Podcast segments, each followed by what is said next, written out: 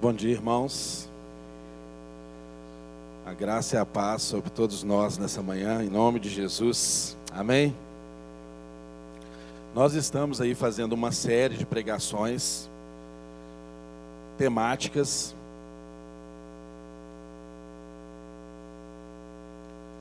E semana passada nós tivemos uma pregação abençoada sobre dinheiro, sobre o dinheiro, sobre o uso do dinheiro.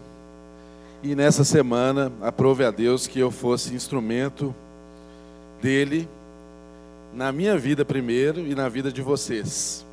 E o tema dessa semana é sexo. Certamente eu não sou a pessoa mais habilitada para falar desse assunto nesse auditório. E por isso eu peço ao Espírito Santo de Deus que fale através de mim. E que você tenha ouvidos que ouçam, em nome de Jesus.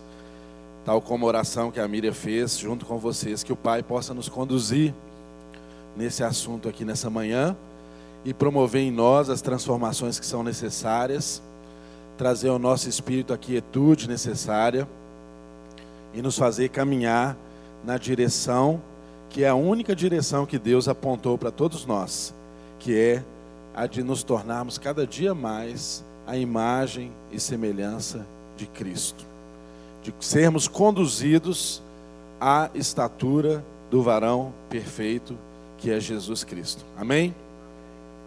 Eu convido você a abrir a sua Bíblia no livro de 1 Coríntios, capítulo de número 6, nós vamos ler do verso 12 ao verso de número 20.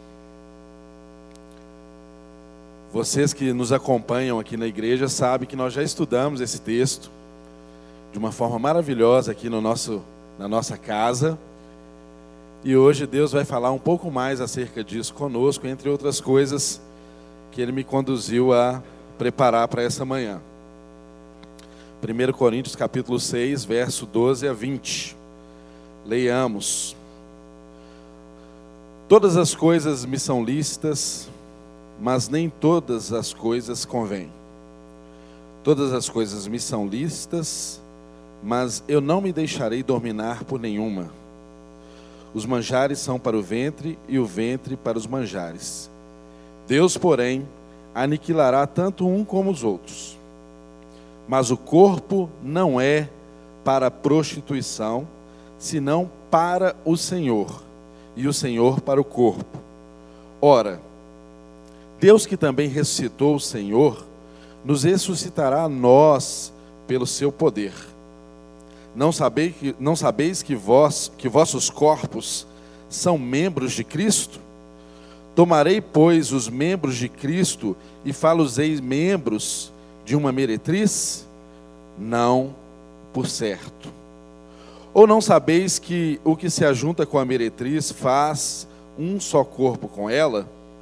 Porque serão, disse, os dois numa só carne. Mas o que se ajunta com o Senhor é um mesmo espírito. Fugi da prostituição. Todo pecado que o homem comete é fora do corpo mas o que se prostitui peca contra o seu próprio corpo. Ou não sabeis que nosso corpo é o templo do Espírito Santo que habita entre vós, proveniente de Deus, e que não sois de vós mesmos? Porque fostes comprados por um bom preço. Glorificai, pois, a Deus no vosso corpo e no vosso espírito, os quais pertencem a Deus. Irmãos, esse texto por si já fala muito conosco acerca do nosso corpo como instrumento de glória a Deus, do nosso corpo e o uso que o fazemos em relação a tudo, inclusive as questões de natureza sexual. Mas eu tive o privilégio de, ao estudar o assunto, eu encontrei na minha casa uma revista que é de 2016, mas ela traz um, um conteúdo muito interessante acerca do tema. E depois sugiro a você que pesquise, é uma revista da Ultimato, cuja matéria de capa é Sexo Estragado. O que fizemos com o presente de Deus. Então eu tenho aqui, além do texto de 1 Coríntios, alguns apontamentos e algumas situações que esse estudo pôde acrescentar ao tema que eu gostaria de trazer aos irmãos nessa manhã, de um modo que isso nos edifique, de um modo que isso nos complemente, de um modo que isso nos traga a compreensão adequada acerca do que Deus quer nos ensinar, nos corrigir, nos relembrar acerca do sexo segundo a palavra de Deus, segundo a vontade de Deus, segundo o desejo de Deus. Primeira, primeira questão. O sexo, ele é um sexo desordenado, ele é um sintoma que demonstra que nós estamos tendo uma relação inadequada com os amores da nossa vida. O sexo, muitas vezes, ele expressa um amor mal dirigido, um amor direcionado de uma forma errada, que não condiz com o desejo de Deus, com a vontade de Deus para as nossas vidas. E quando nós colocamos nossos amores numa direção errada, é tragédia na certa. É tragédia na certa. Então eu tenho uma citação aqui de C.S. Lewis, que ele diz assim: olha, se encontro em mim um desejo que nenhuma experiência desse mundo pode satisfazer, a explicação mais provável é que fui feito para outro mundo, algo sobrenatural e eterno. Irmãos, o sexo é uma experiência que te leva a, a, um, a, um, a uma relação de intimidade que nos faz experimentar o que há de melhor nessa terra. A intimidade sexual é algo assim arrebatador. É algo que nos faz experimentar algo assim de Deus. É como se você estivesse no santo dos santos, é como se você estivesse uma união plena com o pai naquele momento do ápice do prazer sexual. Isso é de Deus. Isso é uma maravilha na vida do ser humano, na vida da humanidade. Mas nós temos que ter em consciência, na mente, que nosso desejo é por algo mais. O nosso desejo é por algo infinito. O nosso desejo essencial e primário é por algo eterno que o sexo em si, apesar de prazeroso, apesar de arrebatador, não pode jamais preencher esse desejo nas nossas vidas. Mas o que é a cultura dos nossos dias, ou a cultura do homem caído, do homem pecador, do homem que se alienou da presença de Deus, tem incutido em nós? Muitos de nós, talvez a maioria de nós, pensamos o sexo como algo que pode satisfazer os nossos desejos mais íntimos. E isso não é verdade. E quando isso acontece, nós colocamos o sexo como numa categoria de Deus. Nós encaramos a relação sexual como algo quase que redentivo, algo quase que nos salvaria, que nos arrebataria de sofrimento, de qualquer situação para nos dar o máximo do prazer. Falar em prazer, estamos inseridos em uma cultura hedonista, em uma cultura que busca ter o máximo de prazer e o mínimo de sofrimento. E não tenha dúvida que muito do que você pensa e muito do que você age é a partir dessa condição, é a partir dessa cultura é a partir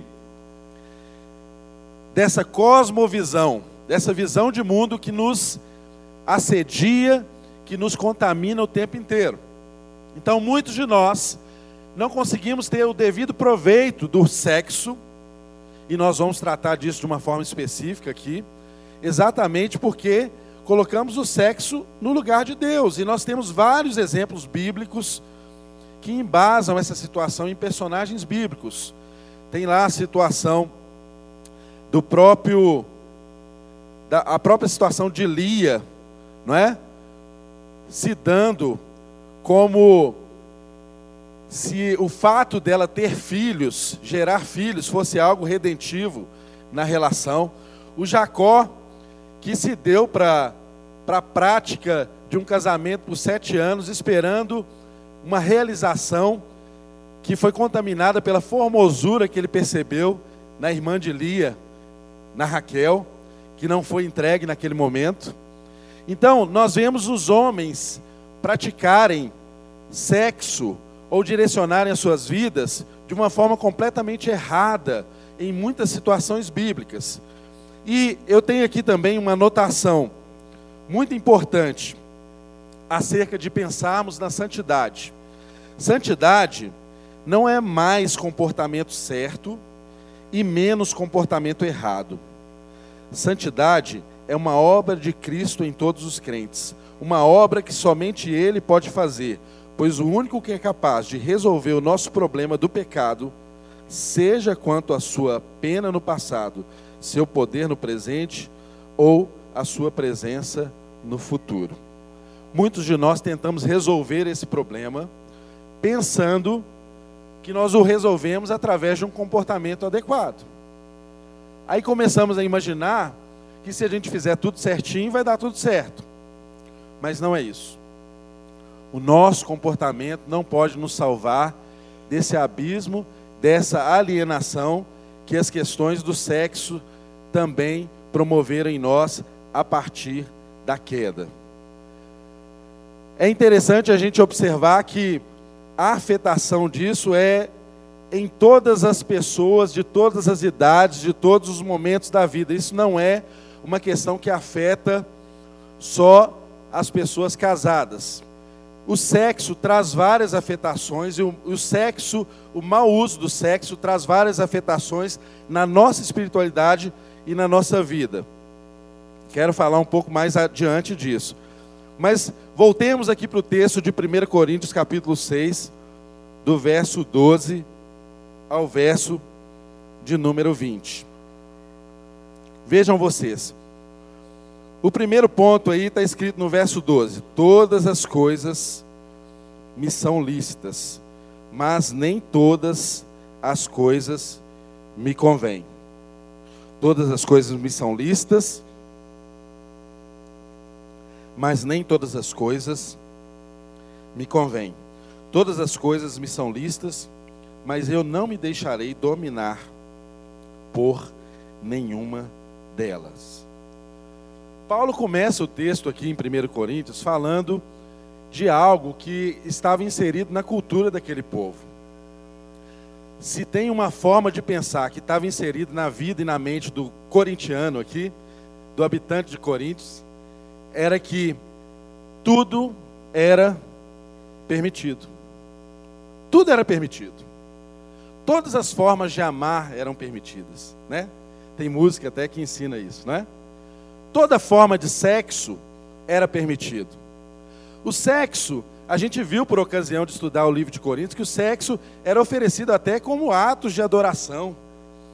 Era oferecido até como culto aos deuses daquela cultura. Tudo era permitido. Mas Paulo acrescenta um, um outro elemento. Olha como que ele dialoga com aquela cultura, mas acrescentando um elemento da cultura judaico-cristã. Ele não diz, ele não para o texto assim, todas as coisas me são listas. Ele coloca aí uma conjunção adversativa. Qual conjunção que é essa? Então você aprendeu lá no português, não é? Toda vez que você vê essa conjunção adversativa, mas a coisa muda de figura. Ele diz assim: "Mas nem todas as coisas me convêm. Todas as coisas me são listas, mas eu não me deixarei dominar por nenhuma delas. Naquela cultura era muito comum ter toda forma de amar, toda forma de sexo, o amor era confundido, não é? O amor não era bem compreendido o que era amor. É, eles se entregavam para toda sorte de ato sexual que você puder imaginar. Mas Paulo vem e coloca um mas, uma vírgula nem todas as coisas me convêm. Irmãos, e aqui eu faço um parêntese. Tem muitas pessoas que, quando tratam de alguns assuntos polêmicos, tal como esse do sexo, a pessoa vira para você e fala assim: me mostra na Bíblia que isso ou aquilo pode ou não pode. Ele quer encontrar um preceito claro na Bíblia, dizendo assim, né, Clério? Solteiros não podem ter relações sexuais. Eles querem encontrar um preceito claro na Bíblia acerca de questões parecidas com essa. Por quê?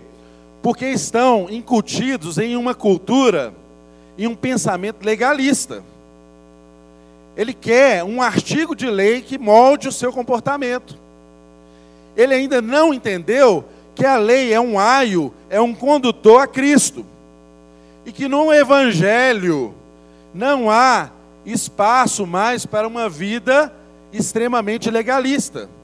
E o que Paulo está nos ensinando aqui é que no Evangelho pode haver coisas que não estão claramente proibidas, mas que não são convenientes a nós. Há um tipo de veste, há um tipo de conduta, há um tipo de levar a vida que pode não estar claramente escrito, mas não me convém e não convém a você, porque o Evangelho nos tornou um novo tipo de gente, um novo tipo de criatura. Nós somos feitos em Cristo Jesus uma nova criatura somos parte de uma nova sociedade em Cristo Jesus. Então, temos que andar em novidade de vida. Por essa razão, jamais podemos nos conformar com a cultura que está ao nosso redor. Esse foi o grande problema de Israel o tempo inteiro. Israel tinha um chamado, tinha um preceito de Deus para eles cumprirem, um propósito claro, mas o que eles faziam? Eles olhavam para a grama do vizinho e falavam assim: a grama do vizinho está mais verde que a minha eu quero a grama do vizinho. Eles olhavam para os outros povos, para o que os outros povos praticavam e queriam fazer como eles. E se esqueciam do chamado de Deus para a vida deles.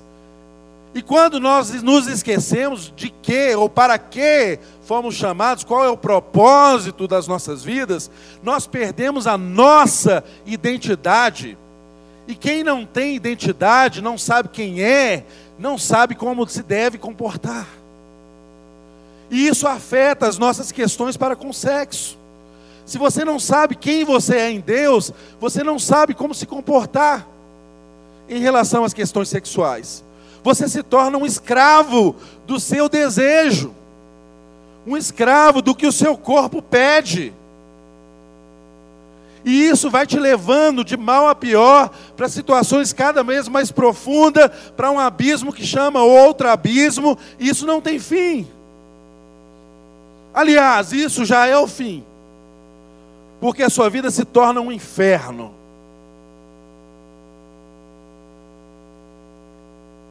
A culpa, o pecado traz a culpa, uma condenação perpétua, intensa o tempo inteiro sobre sua vida. Então há coisas que a Bíblia nos mostra com clareza, no seu todo, que não nos convém.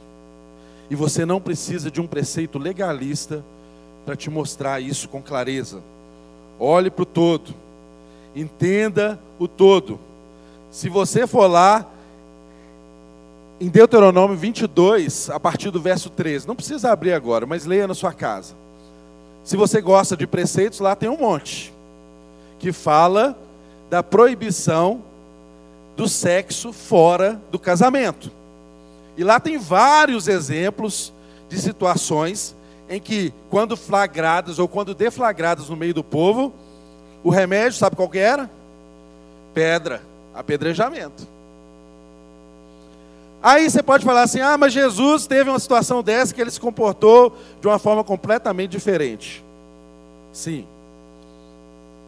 O Evangelho muda tudo. Mas o que Jesus veio fazer não foi revogar a lei. Ele veio ele veio trazer novamente o verdadeiro significado que a lei deve ter para as nossas vidas. Então, meu irmão, entenda. Se um dia lá no passado, no Antigo Testamento, e a lei é um instrumento da graça de Deus, porque depois do pecado, tudo que Deus nos deu é graça. A lei é instrumento da graça de Deus. Não existe essa coisa de separar a lei e o tempo da graça, não. Se na lei Deus mostrou para o seu povo que essas condutas de sexo fora do casamento eram pecaminosas, desastrosas e levariam apenas na sua máxima no seu máximo na sua máxima reprimenda, você deve considerar essas situações. Porque o Deus do Antigo Testamento é o Deus de hoje. Ele não mudou.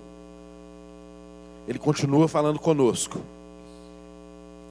Então, queridos, é muito interessante a forma como Paulo diz: todas as coisas me são listas, mas eu não me deixarei dominar por nenhuma delas. E o verso 13 ele diz assim: Os manjares são para o ventre e o ventre para os manjares.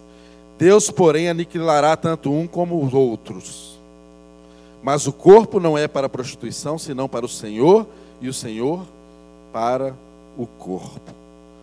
Está aqui outra, outro elemento daquela cultura que era muito claro. Eles comparavam o sexo à situação aqui do alimento. Os manjares são para o ventre e o ventre para os manjares. Uma pessoa inserida naquele contexto entendia assim: olha, da mesma forma que uma comida é para me satisfazer a fome, o prazer de comer, o sexo está aí também para a gente satisfazer o prazer. O sexo está para o corpo, assim como a comida para a fome. E isso leva as pessoas, os levava, como nos leva ainda, a termos uma relação errada com o apetite sexual. Uma relação errada para com as pessoas com as quais nos relacionamos. Uma relação errada para o seu cônjuge. E é por isso que tem muito cônjuge que não está tendo uma relação sexual de amor, mas está um comendo o outro. E eu não estou sendo desrespeitoso ao dizer isso, você me entende. Porque está um buscando no outro apenas e tão somente a satisfação do seu desejo.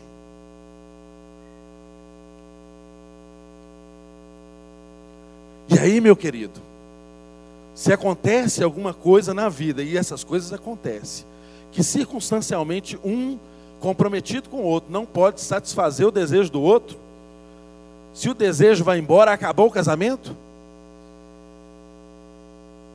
E quando o desejo foi embora, porque essa é uma realidade. Há situações na sua vida, biologicamente falando, que o apetite sexual vai embora o que é que fica? O casamento acaba por isso? Porque um não pode mais dar prazer ao outro? O seu compromisso é com o prazer? Será que casamento se resume a isso?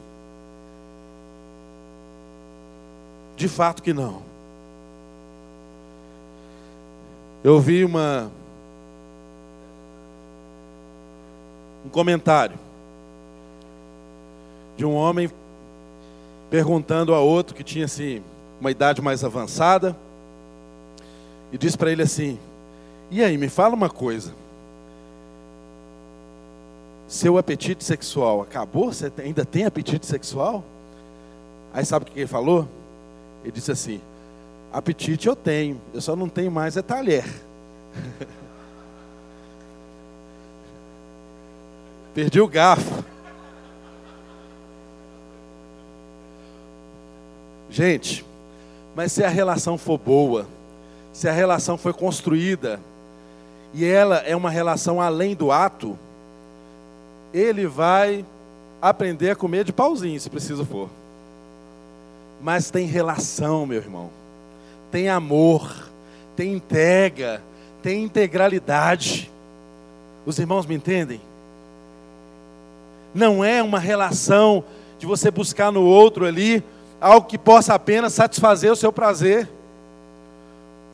É uma relação de entrega total, de cuidado um para com o outro, de afeto. Irmãos, sexo reflete uma união que dentro da estrutura do casamento é uma figura de Cristo com a igreja. Cristo é o noivo, a igreja é a noiva. Um é prometido ao outro, um é compromissado com o outro. Há um mistério na relação homem e mulher, na relação sexual, que nós vamos conhecê-lo por completo e entendê-lo por completo na glória, quando formos plenos. Mas há algo tremendo, maravilhoso de Deus na relação sexual que nós precisamos entender e desfrutar conforme a palavra de Deus nos ensina. Essas distorções para com o corpo, essas distorções para com o sexo, refletem de uma forma destruidora na vida de cada um de nós. Por isso, Paulo diz: Mas o corpo não é para prostituição, senão para o Senhor, e o Senhor para o corpo. Todas as coisas me são listas, mas nem tudo me convém. O alimento é para o estômago, o estômago para o alimento. Mas o sexo, ele tem um lugar especial na nossa vida que diz respeito a uma relação integral. Que, que, o que, que o texto está nos mostrando aqui? Deus tem compromisso com o corpo. Irmãos, isso é algo interessante, porque naquela cultura, aquelas pessoas ali faziam uma divisão do corpo com a alma, de modo que elas pensavam que aquilo que elas faziam no corpo não afetava a alma. Os irmãos estão compreendendo? Essa é uma mentalidade grega. E muitos de nós ainda temos a mentalidade grega. Você pensa que aquilo que você comete no corpo, o corpo é mau, essa carcaça vai ficar aqui, vai apodrecer, que não afeta a alma. Você faz a divisão entre corpo e alma. Essa é uma concepção grega. E isso afeta a forma como eles encaram o sexo. Porque para eles poderiam se entregar a qualquer tipo de relação. Porque afinal de contas eles estavam fazendo isso no corpo. Mas é assim que Deus pensa? Não. A visão bíblica não é, não traz essa dicotomia, essa separação. A visão bíblica é de, de que o homem é um ser integral. De modo, meu irmão e minha irmã, não há como você entregar para alguém apenas o seu corpo.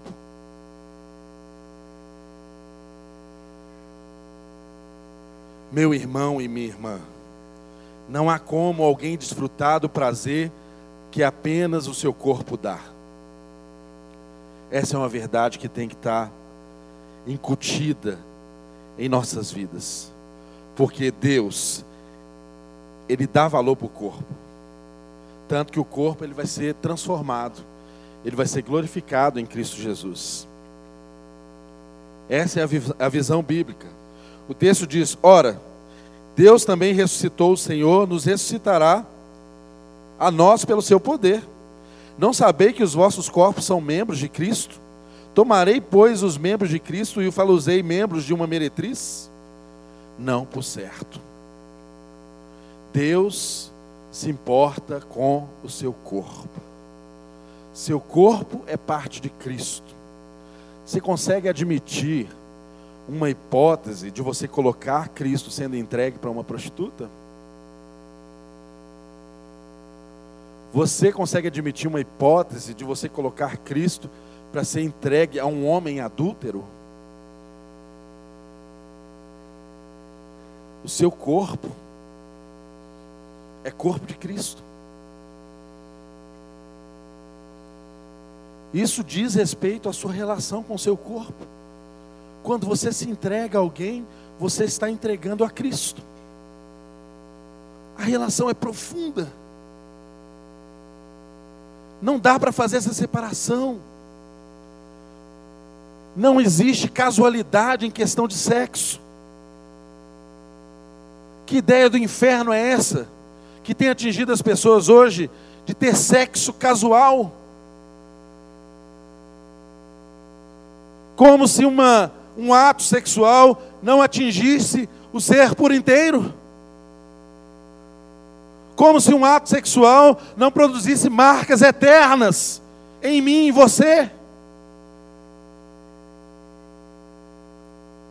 Que ideia louca é essa que o diabo tem plantado nas nossas mentes, no nosso meio, e levando tantas pessoas a não entenderem essa relação que há entre o corpo e a adoração a Deus. Nós servimos a Jesus através do nosso corpo. O nosso corpo tem um propósito de ressurreição nele. Há uma interação entre o nosso corpo e o nosso Senhor. Você vai forçar Jesus à prostituição? O seu corpo não é a habitação do Espírito. O seu corpo não é objeto da redenção. Ou ele salvou só a sua alma? Certamente que não. Nós somos seres integrais. Não há qualquer possibilidade de você separar o prazer de quem você é como um todo. Não há qualquer possibilidade, segundo a palavra de Deus. Entenda, toda relação sexual que você tem tem implicações eternas na sua vida. E não apenas na sua vida, na vida da outra pessoa. Na vida da sua família, dos seus filhos. Na sua relação com Deus. Na sua relação com o próximo. Então, Paulo nos dá aqui alguns conselhos. Ele dá um conselho primeiro um conselho negativo e depois um conselho positivo. O conselho negativo está no verso 18. Ele diz assim: Olha, fugir da prostituição. Todo pecado que o homem comete é fora do corpo, mas o que se prostitui peca contra o seu próprio corpo. Fugir da prostituição. Irmãos, ele não está pedindo para você administrar a prostituição. Ele não está pedindo para você resistir à prostituição. Ele está dizendo para você fugir. É você ter a mesma atitude que houve em José, lá no Egito. Ele deu no pé, ele saiu correndo. Então eu quero falar com muito amor a você, meu irmão. Se você tem lá no seu trabalho aquela mulher que te atrai, você gosta do jeito que ela se veste. Você gosta da forma como ela te olha. Ela é apetitosa a você. Ela atrai os seus olhos, porque os homens são atraídos pelos olhos. Você gosta do cheiro dela. Você gosta da forma como ela te trata. E às vezes você tem a impressão que ela te serve muito melhor do que a sua esposa. Fuja. Saia correndo. A valentia não está em resistir a isso, porque você não tem constituição para resistir a isso. Entenda essa realidade. Se você não correr, você vai dançar, cara. Você vai cair. E isso não depende apenas de beleza física. Quantas e quantas situações de adultério você olha, aí você olha para a esposa do cara, depois você olha para a mulher com quem ele adulterou, você fala: como é que o cara troca uma laranja por uma bucha dessa? Não entra na sua cabeça essa lógica. Me perdoe, irmãos, eu preciso falar abertamente. Amém? Mas por quê? Porque não tem lógica. As questões do afeto, as questões do afeto, a falsa relação, a relação inadequada com o sexo, faz você fugir de qualquer elemento estético, de qualquer. Rapaz, foge corra, dê no pé, sai fora. Se é a roda de amigos que te influencia nisso, corra desses amigos, eles vão te levar para o inferno. Não administre aquilo que você não pode administrar. É como o pastor Ed René tem uma, uma sequência de pregação, e uma delas fala sobre sexo. Ele trata isso como nitroglicerina algo altamente explosivo que você tem que tomar cuidado para segurar, porque senão explode na sua cara. Não administre isso. Então, meu irmão, vou falar de algumas situações aqui. Que se acontece ou aconteceu isso na sua vida, explodiu. Já estourou. Que Deus tenha misericórdia de você. Adultério. Meu irmão e minha irmã, se você pratica adultério, saiba que já estourou, já explodiu. Talvez você até pense assim: ah, não explodiu, não, pastor. Ninguém descobriu, eu sou super discreto, ela também. A gente encontra em horários, em locais que não tem qualquer suspeição. Eu estou controlando isso porque, afinal de contas, aquela relação ali é só sexo. Não tem afeto, é só, é só sexo. Meu irmão, já explodiu. Talvez os estilhaços ainda não chegaram na sua cara mas vão chegar um dia. Talvez os estilhaços ainda não chegaram na sua esposa e no seu marido, na sua casa, nos seus filhos, mas vão chegar. Explodiu. Deu mal.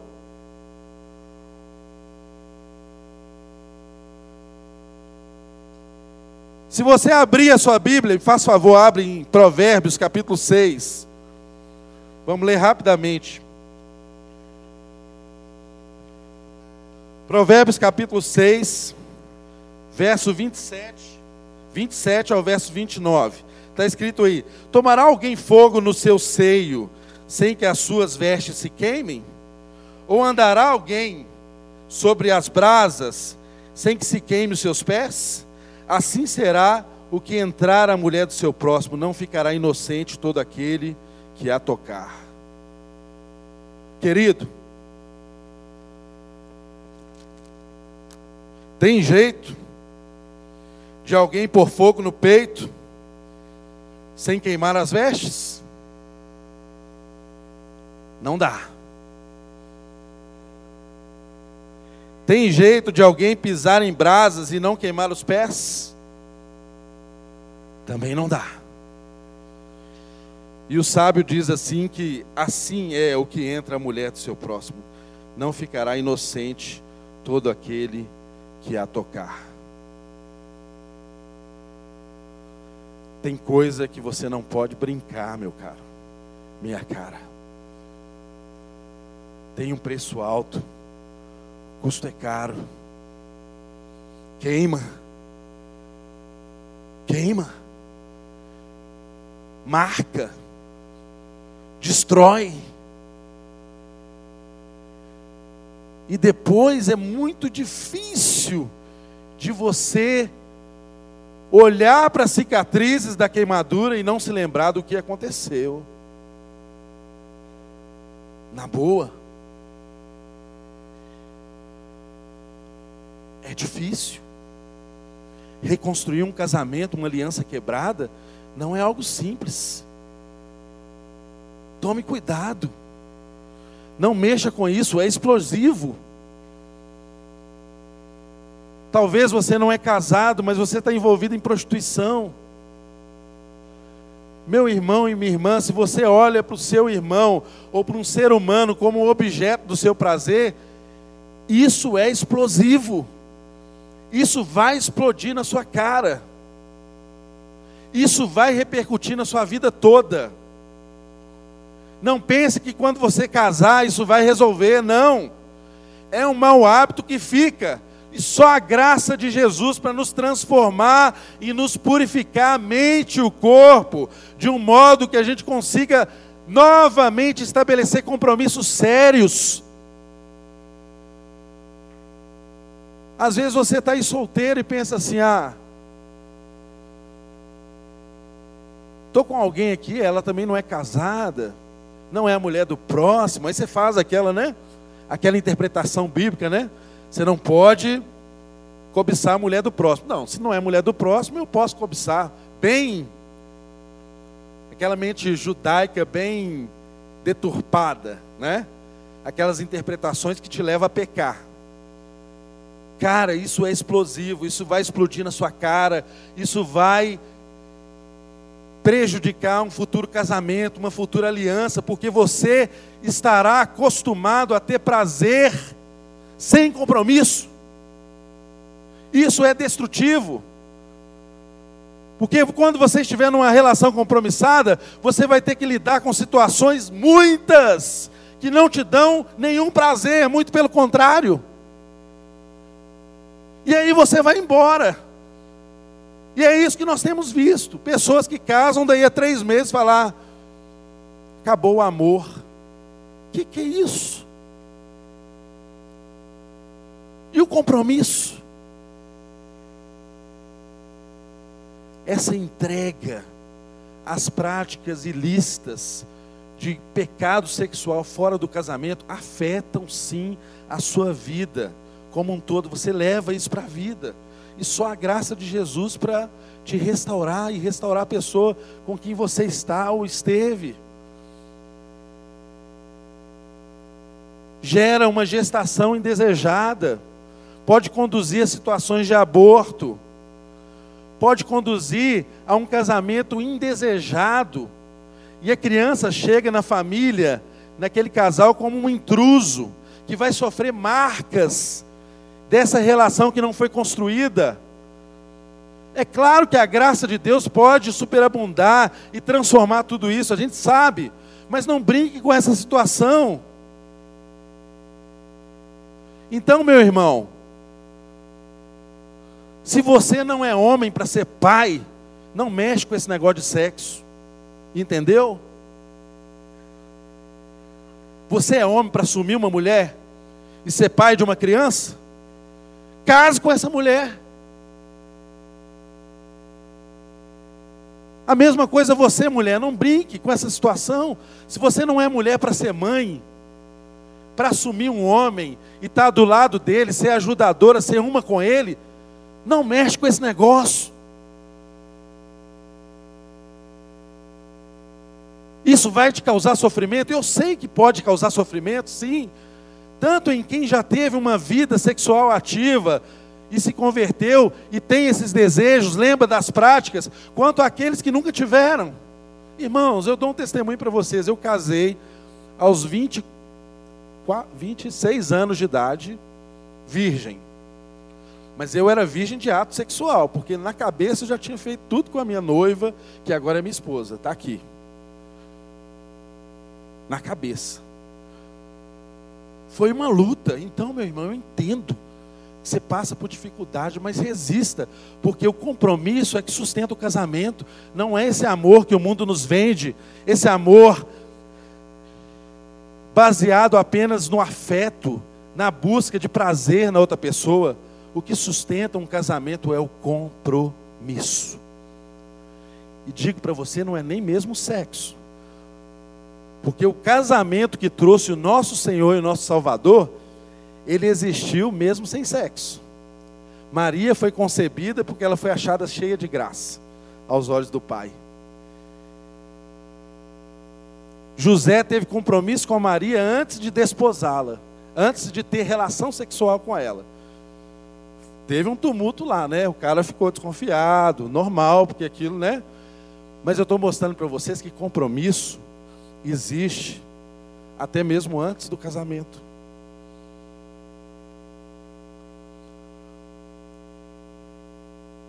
Não brinque com essas situações.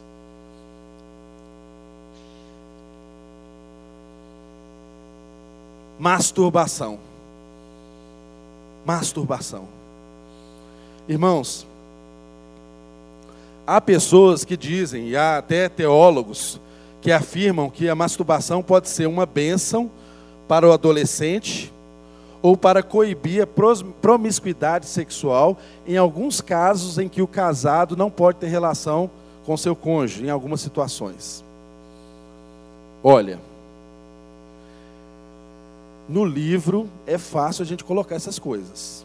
Agora, bem rasgado, se você consegue se masturbar pensando numa árvore, me ensina, porque eu não aprendi. Você está me entendendo? Tudo é aqui, ó, na mente. Então não brinque com a masturbação. Fuja disso também. Isso inflama a sua mente. E atos pecaminosos são, antes de atos pecaminosos, pensamentos pecaminosos. Eu não estou dizendo que isso é fácil, meu irmão. Eu sei que é difícil, meu irmão e minha irmã. Principalmente se você entrou numa situação de vício. Mas o sangue do Cordeiro é capaz de te transformar. Se você não crê que o sangue do Cordeiro é capaz de transformar, vai procurar essa transformação em qualquer outro lugar. Porque o Evangelho existe isso de mim e de você. Nós somos chamados para uma vida em santidade. Eu não posso ter outro discurso aqui, meus irmãos, me perdoem. Mas nós temos que tratar isso com clareza. Cuide da sua mente. E aí, digo a você, casado, esposo e esposa, esposa, cuida do seu marido. Não deixe ele vulnerável a situações do sexo. Tenha afeto com ele. A gente sabe que a necessidade sexual do homem é diferente da da mulher. Mulher, considere isso. Se sacrifique um pouco mais nisso. Às vezes, até mesmo o seu desejo sexual, o seu apetite. Estou errado no que eu estou falando?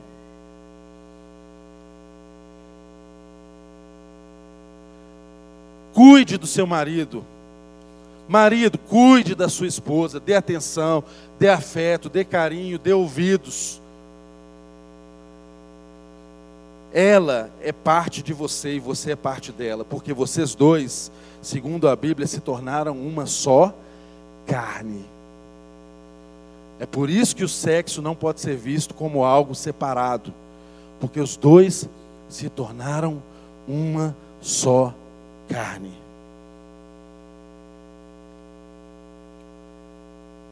Há quem pense que o casamento acontece quando você vai lá no cartório e assina os papéis, não é? Ou quando o ministro religioso celebra o casamento. Mas não. O casamento acontece quando você, homem e uma mulher, se tornam uma só carne. E eu sei que há muitos de nós aqui que já se casaram várias vezes. E eu sei que há muitos de nós que ainda continuam se casando várias vezes. Isso é explosivo. Isso vai explodir na sua cara. Tome cuidado com isso, meu irmão. Busque ajuda. Adultério virtual. Irmãos, tem pessoas que pensam que virtualmente você não pode adulterar. E aí a gente vê gente preso à internet com casos extraconjugais que enquanto ele está ali no computador, nem conhece, nem vê o rosto da outra pessoa, ele acha que ele não está adulterando. Irmão, trocou afetos, trocou carinhos, entregou o coração, é quebra do compromisso, meu amigo, minha amiga. A questão do ato é uma questão de oportunidade. Às vezes, a oportunidade não será nem com aquele que virtualmente você se encontra. Mas aquilo trabalhou na sua mente e trouxe um princípio de permissividade que em qualquer ocasião que for criada, não sei qual, você se entrega ao sexo ilícito. Fora do casamento, fora do contexto desenhado por Deus. Tome cuidado, tome cuidado Tome cuidado.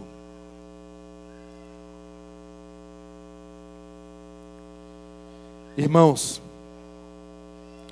nós sabemos que a pornografia ela traz consequências desastrosas na vida de um homem e na vida de uma mulher. Tome muito cuidado com isso. Mas eu sei também que há situações em que você já orou acerca disso, que você lê a Bíblia acerca disso e parece que a sua oração e a sua leitura da palavra não têm sido suficientes para te conduzir a vencer esse problema, esse desafio. E eu quero te dar alguns conselhos diante disso. O primeiro deles é que você nunca deve deixar de abrir o seu coração para Deus. Tudo que te incomoda, fale em oração a Deus. Ele não fica constrangido com qualquer situação relacionada ao sexo que te incomoda, que te traz inquietações. Deus não fica constrangido se você abrir o verbo e falar com Ele. Abra o seu coração, dobre os seus joelhos e fala: Senhor, eu estou desejando aquela mulher que não é minha. Eu não poderia fazer isso, Senhor, mas eu estou desejando, me ajuda. Abra, escancare o seu coração, verbalize diante de Deus. Ele ouve a sua oração e ele pode te transformar a partir de um coração quebrantado, de uma boca que confessa, de lábios que se abrem para essa situação e não encobre os pecados, não guarda essa situação. Abra o seu coração para Deus. Essa é a primeira atitude. Ore, fale com Deus. Quando você for submetido a situações que te levam a esse pecado, a pecado dessa natureza, ore, fale com Deus.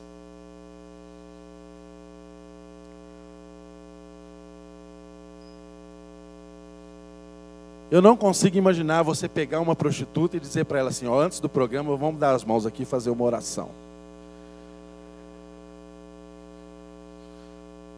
Não tem jeito. É claro que é um exemplo teratológico, não é? Mas tenha por hábito descarregar o seu coração diante de Deus. Agora tem algo que nós podemos fazer e que nós fazemos pouco, e que nos ajuda muito nisso. Sabe o que é?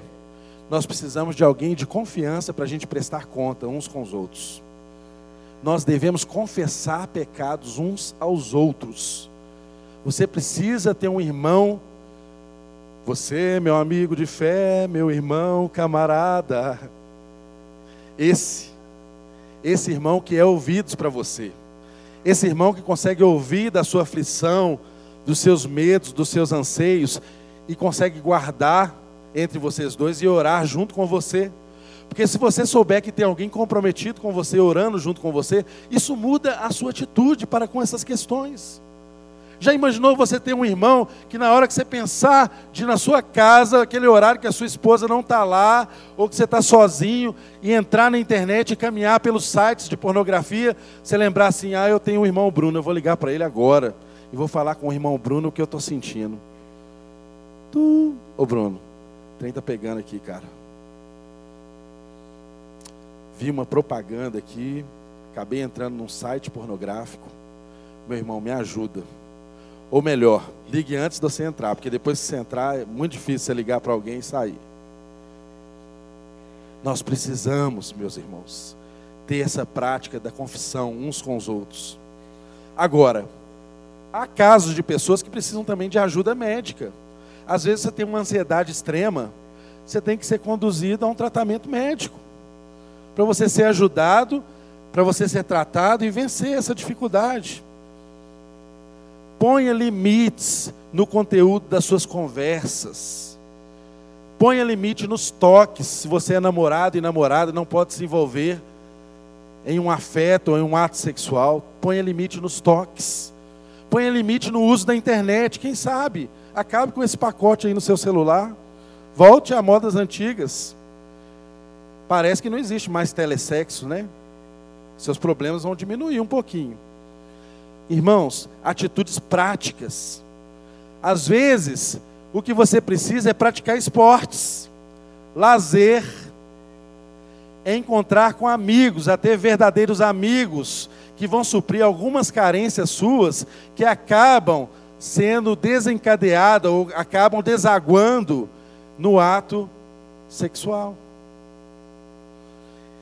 Então, considere essas questões. Sabe por quê? Porque o vício sexual, meu irmão, não é o problema, mas ele é um sintoma de um problema, de um mal maior chamado idolatria que está no nosso coração. Na verdade, o vício sexual, ele manifesta, ele é um sintoma de uma idolatria que já está em nós. Se nós não cuidarmos de confessarmos uns aos outros, procurar ajuda, nós não vamos vencer esses dilemas. Outra questão muito importante que eu não gostaria de terminar sem falar. Os dilemas de identidade costumam ser mais levar-nos a maior propensão à pornografia. E isso não é exclusivo de solteiros. Tá certo? Às vezes as pessoas pensam que a pornografia é algo que envolve solteiros. Não. É um vício que envolve solteiros, que envolve casados, tem casamentos sendo destruídos por causa da pornografia. Cuide disso. Abra o seu coração com alguém, procure ajuda. Procure confessar-se com alguém. Não desconsidere essa questão.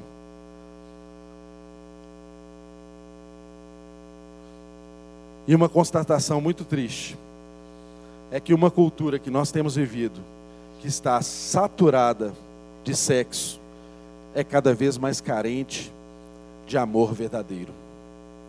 Há pessoas que praticam muito sexo, mas se sentem abandonadas, sozinhas, e não são, e sentem, porque de fato não são verdadeiramente amadas. O sexo não supre essa questão do amor nas nossas vidas. Nós precisamos encarar o sexo não como uma questão genital e animal. Preste muita atenção, meu irmão. Sexo não é um ato que acontece com um pênis duro e uma vagina gostosa. Isso os animais fazem. Isso os animais fazem. Sexo é uma integralidade, envolve todo o ser. E olha, eu vou falar para você uma coisa. Sexo como ato, nesse sentido, animal tem feito muito melhor que nós. Tem cachorro aí dando de 10 em nós. Porco dá 20 por dia, você sabia disso? E cada uma que ele dá, ele pum, deita quase morto. Volta, pá, dá outra, pá, deita morto. Cabrito dá uma só, mas ele grita tanto que parece que deu 50. É verdade. Mas você não é animal, meu irmão. Você não pode tratar sexo dessa forma.